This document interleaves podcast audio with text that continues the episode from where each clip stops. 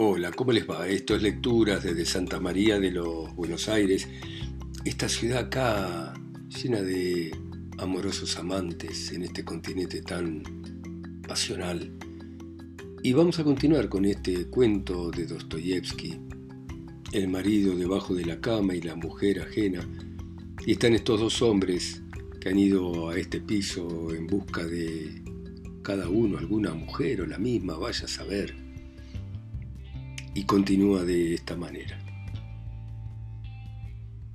Espere, espere, ¿tiene fósforos? ¿Fósforos? ¿Qué fósforos? ¿Usted fuma? Ah, sí, aquí los tengo. Ahora espere, espere. El señor de la piel de castor sin inquietud. Al diablo, parece que esto es una puerta. Esta, esta, esta, esta. Esta, esta. ¿Por qué grita? Hable más bajo. Señor mío, con todo el dolor de mi corazón, le digo que usted es un insolente, eso es. Encendió el fósforo. Esto es, aquí está la placa metálica. Ahí está Bobinitsin. ¿Lo ve? Bobinitsin. Lo veo, lo veo. Más bajito. ¿Se apagó? Se apagó. ¿Llamamos? No, ¿para qué? Usted empezó, llame usted. Cobarde. Usted sí que es cobarde. Váyase. Estoy arrepentido de haberle confiado mi secreto. ¿Usted? ¿Yo? ¿Yo qué? Se aprovechó de mi enojo. ¿Eh? ¿Vio que estaba enojado? Al diablo, me da risa. Eso es todo y punto. ¿Por qué está usted acá? ¿Y usted? Eh, vaya la moral, señaló indignado el caballero del abrigo de castor. ¿Qué dice de moral? ¿Y usted qué? ¿Que es un inmoral? ¿Qué? Pues sí, que en su opinión cualquier marido ofendido es un idiota. ¿Acaso es usted un marido? Si el marido está en el puente de Bosneseski, ¿y? Y si es así, ¿por qué se pone de ese modo? ¿Por qué se pone tan pesado? A mí me parece que es usted el amante. Escuche, si sigue de ese modo me voy a ver obligado a reconocer que es un idiota. O mejor dicho, ¿sabe qué? O sea que quiere decirme que soy el marido, dijo retrocediendo el caballero del abrigo de castor como si le echaran encima un jarro de agua hirviendo. ¡Shh! A callarlo, oye. Es ella. No, qué oscuro está. Todo quedó en silencio. En el piso de Bobinitsin se oyó ruido. Pero ¿por qué tenemos que enojarnos, señor mío? murmuró el caballero del abrigo de castor. Pero qué diablos. Si fue usted mismo quien se enojó. Usted me sacó de las casillas. Cállese. Reconozca que todavía es muy joven, pero cállese. Claro que estoy de acuerdo en que un marido que se encuentra en semejante situación de idiota, pero ¿se puede callar? ¿Por qué se tiene que perseguir con tanta hazaña al infeliz marido? Es ella pero en aquel momento cesó el ruido. Es ella, ella, ella, pero ¿por qué está usted tan preocupado si este asunto no le atañe? Muy señor mío, muy señor mío, murmuraba el caballero del abrigo de castor pálido y a punto de echarse a llorar. Claro que estoy enojado. Ha presenciado ya bastante de mi humillación. Y aunque ahora sea de noche, mañana, la verdad es que mañana no nos volveremos a ver, aunque no temo encontrármelo y además no seré yo sino mi compañero, el que está en el puente de Boneseski. De veras, se trata de su mujer, no de la mía, pobre tipo, se lo aseguro, lo conozco bien. Permítame que le cuente todo. Somos amigos, como se podrá usted imaginar, porque de lo contrario no estaría yo tan desconsolado como evidentemente lo estoy. Si ya se lo decía yo una y otra vez, ¿por qué te casás, querido amigo? Está bien. Estás bien situado socialmente. Vivís de manera holgada. Sos un hombre respetable. ¿Por qué querés cambiar todo eso por encapricharte con una coqueta? Reconocelo. No, no, me dijo. Me caso porque deseo disfrutar de la felicidad familiar. Y aquí tiene la felicidad familiar. Antes era él quien engañaba a los maridos y ahora le ha tocado a él. Disculpe, pero era preciso recurrir a estos términos. Es un estúpido. Y ahora lo está pagando, eso es. En ese momento el caballero del abrigo de castor soltó un gemido como si se echara a llorar, porque la cosa no estaba para bromas. que el demonio se lo lleve a todos, como si en el mundo hubiera pocos idiotas. Pero ¿quiere decirme quién es usted? El joven apretó enojado los dientes. Después de todo, a reconocer que he sido amable y sincero respecto a usted, pero hay que ver qué tono que usa. No, disculpe, disculpe. ¿Cuál es su apellido? ¿Pero para qué quiere saber mi apellido? Ah, no puedo decirle el apellido. ¿Conoce usted a Sabrín? dijo rápidamente el joven. ¿Sabrín? Sí, Sabrín. Ah. En ese momento el joven se permitió burlarse ligeramente del caballero del abrigo de castor. ¿Entiende de lo que se trata? No, no sé de qué Sabrín se trata, respondió estupefacto el caballero del abrigo de castor. No conozco en absoluto a ningún Sabrín. La persona de la que le hablo es un caballero respetable. Solo los celos que le martirizan disculpan su descortesía. Es un ladrón, un vendido, un sobornador que robó del tesoro público. Pronto va a estar ante los tribunales. Disculpe, le dijo el caballero del abrigo de castor que se estaba poniendo pálido. Usted no lo conoce. Por lo que veo lo desconoce completamente. No lo conozco personalmente, pero sí de fuentes cercanas a mí. Señor mío, ¿qué fuentes? Como ve, estoy enojado. Es un estúpido, un celoso, un tipo que no supo controlar a su mujer. Eso es lo que es, si usted lo quiere saber. Perdone, joven, ¿está usted ofuscado, confundido? Ah, ah, ah. En el piso de Bobinitsyn se oyó ruido. Estaban abriendo la puerta. Se oyeron voces. Oh, no es ella, no es ella. Reconocería su voz. Ahora ya lo sé todo, pero no. Esta no es ella, dijo el caballero del abrigo de Castro poniéndose completamente pálido. Cállese, el joven se pegó a la pared. Muy señor mío, yo me voy corriendo, no es ella y estoy contento. Vamos, vamos, váyase. ¿Y por qué no se va usted? ¿Y usted por qué se queda? Se abrió la puerta y el caballero del abrigo de castor bajó corriendo las escaleras. Un caballero y una dama pasaron rozando al joven que sintió saltársele el corazón. Se oyó una voz femenina conocida y a continuación una voz recia masculina que le resultó desconocida. Está bien, voy a pedir un trineo, dijo la borrecia. Ah, sí, perfecto, está bien. Ahora nos esperará en la puerta. La dama se quedó sola. Glafira y tus promesas, dijo el joven agarrando de la mano a la dama. Ay, ¿quién es? ¿Es usted Borogov? Dios mío, ¿qué hace? ¿Con quién estaba acá? Pero sí es mi marido. Váyase, váyase, que saldrá ahora de allí, de casa de Porovitsin. Por el amor de Dios, váyase. Los Polovitsin hace tres semanas que se ha mudado, lo sé todo. ¡Ay! La dama salió a prisa hacia el soportal. El joven la detuvo. ¿Quién se lo ha dicho? preguntó la dama. Su marido, señora. Iván Andreich. Está por acá, cerca de usted. Y realmente Iván Andreich se encontraba en el porche. Ah, es usted, dijo el caballero del abrigo de castor. Ah, es usted exclamó Glafira Petrovna, abalanzándose sobre él con sincera alegría. Oh Dios, las cosas que me pasan. Estuve en la casa de los Polivitsin, ya te lo puedes imaginar. Sabes que ahora viven en el puente de Ismalovsky. ¿Te acordás que te lo dije? Allí tomé el trineo. Los caballos enloquecieron, echaron a correr, rompieron el trineo. Yo me caí a unos cien pasos de acá. Al cochero se lo llevaron a la comisaría. Por suerte para mí llegó el señor Borogov. ¿Cómo? El señor Borogov se asemejaba más a un Fossi que el propio señor Borogov.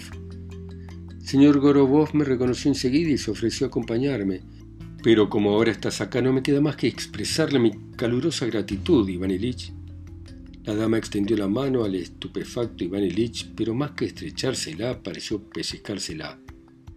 Señor Borogov, es un conocido mío. Tuvimos el placer de conocerlo en el baile de los Korlupov. Creo que te hablé de él. ¿Acaso no te acordás, Coco? Ah, claro, claro. Ah, me acuerdo, dijo el caballero del abrigo de castor al que llamaban Coco. Mucho gusto, mucho gusto. Y estrechó calurosamente la mano del señor Borogov. ¿Con quién está hablando? ¿Qué significa esto? Estoy esperando. Resonó la voz recia. Frente al grupo apareció un caballero altísimo. Sacó los impertinentes y miró atentamente al caballero del abrigo de castor. Ah, señor Bobinitsyn, dijo gorjeando la dama. ¿De dónde viene usted? Esto es lo que se dice un encuentro, imagínese. Me caí del trineo hace un rato, pero mi marido está acá. Jan, te voy a presentar al señor Bobinitsyn, que estuvo en el baile de los Karpov. Oh, mucho gusto, mucho gusto, pero ahora, amiga mía, voy a buscar un coche. Buscalo, Jen, buscalo. Estoy muy asustada y temblando, no me encuentro bien. Esta noche en el baile de máscaras, le susurró ella a Borogov. Adiós, adiós, señor Volvinitsin. Probablemente nos veamos mañana en el baile de los Karpov. No, disculpe, mañana no asistiré, iré ya que las cosas salieron así.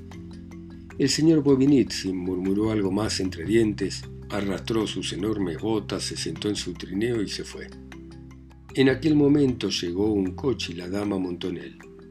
El caballero del abrigo de castor se detuvo, Parecía que no tenía fuerza para moverse y se quedó mirando inexpresivamente al joven. Este sonreía con poca gracia. Yo no sé. Disculpe, es un placer haberlo conocido, respondió el joven, haciendo una reverencia y ligeramente intimidado. Es un placer. Creo que ha perdido usted un zapato. Yo, así, se lo agradezco de veras. Me empeño en usarlos de goma. Que al parecer con ellos el pie suda más dijo el joven participando con entusiasmo de la conversación. Jen, ¿pero cuánto vas a tardar? Eso es lo que hace exactamente el pie, sudar. Ahora, ahora, corazoncito mío, he acá una conversación interesante. Exactamente eso, como muy acertadamente ha señalado usted, que suda el pie. Pero por lo demás, disculpe yo, pero hombre, estoy muy, muy satisfecho de haberlo conocido. El caballero de la piel de castor subió al coche este arrancó a andar. El joven estupefacto se quedó clavado en el sitio acompañando el coche con la mirada. Al día siguiente, por la tarde, había una representación en la ópera italiana. Iván Andreyevich entró en la sala como una exhalación. Hasta entonces nunca había expresado tanto furor y tanta pasión por la música. Al menos era sobradamente conocido que Iván Andreyevich le gustaba sobremanera quedarse durante alguna hora traspuesto en la ópera italiana, llegando incluso a reconocer que aquello le resultaba agradable y dulce. Hasta la prima donna, decía a los amigos, te susurra como un gatito una canción de cuna. Pero esto lo decía hace ya algún tiempo durante la pasada temporada, mientras que ahora, ah, Iván Andreyevich, no dormía ni en su casa por las noches, aunque en esta ocasión entró en la sala como una flecha. Incluso el acomodador se quedó sorprendido y miró instintivamente de reojo su bolsillo lateral como si temiese que de él se asomara el mango de algún cuchillo. Es necesario señalar que en aquellos momentos el público estaba dividido en dos grupos que se inclinaban cada uno por su prima donna. Ambos grupos amaban hasta tal punto la música que los acomodadores finalmente temieron que pudiera surgir alguna expresión real de ese amor hacia lo bello y lo sublime encarnados en las dos primas donas. Y aquí, ¿por qué? Viendo una irrupción tan infantil en la sala de un anciano canoso, aunque verdaderamente no lo fuera tanto, pues debía rondar los cincuenta, algo calvo y en general de aspecto formal, el acomodador recordó involuntariamente las palabras de Hamlet, príncipe de Dinamarca. Cuando la vejez te cae tan de golpe, qué viene a ser la juventud.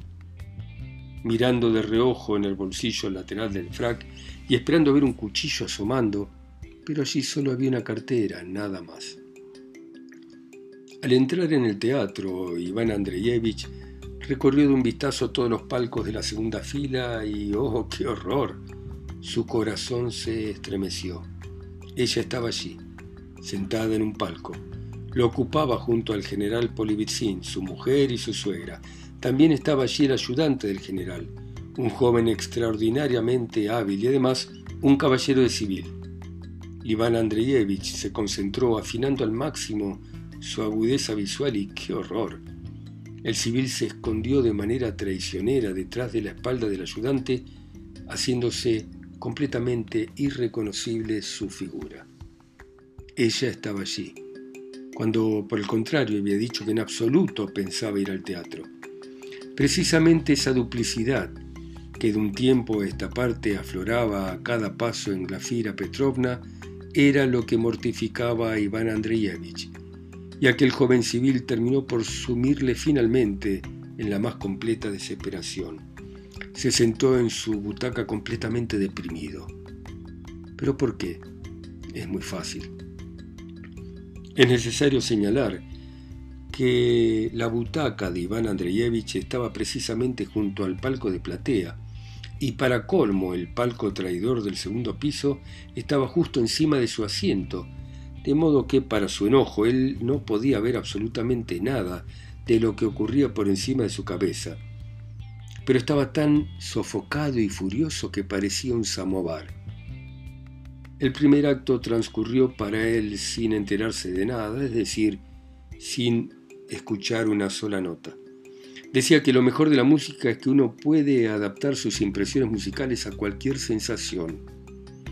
Un hombre alegre encontrará en las notas alegría, uno triste, tristeza.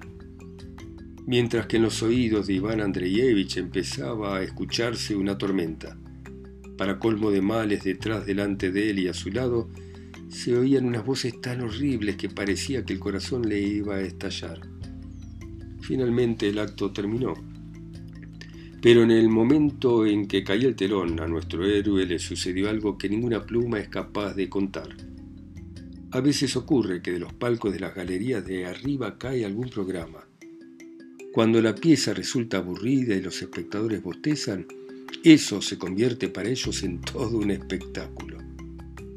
Con especial expectación, Observan todo desde el palco de arriba el vuelo de ese papel extraordinariamente calmo, encontrando placer en ver su recorrido en zigzag hasta los mismos asientos, donde irremediablemente cae sobre alguna cabeza que en absoluto está preparada para el suceso.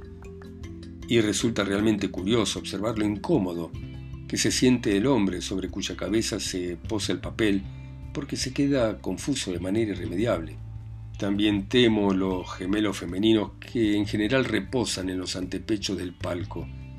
Siempre los imagino salir volando hacia alguna cabeza no preparada para el acontecimiento.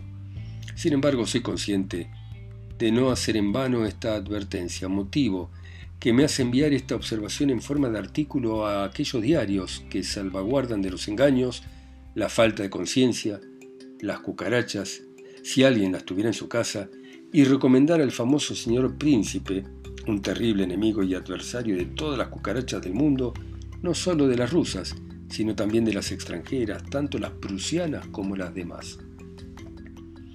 Pero a Iván Andreyevich le ocurrió en aquel momento algo imposible de describir.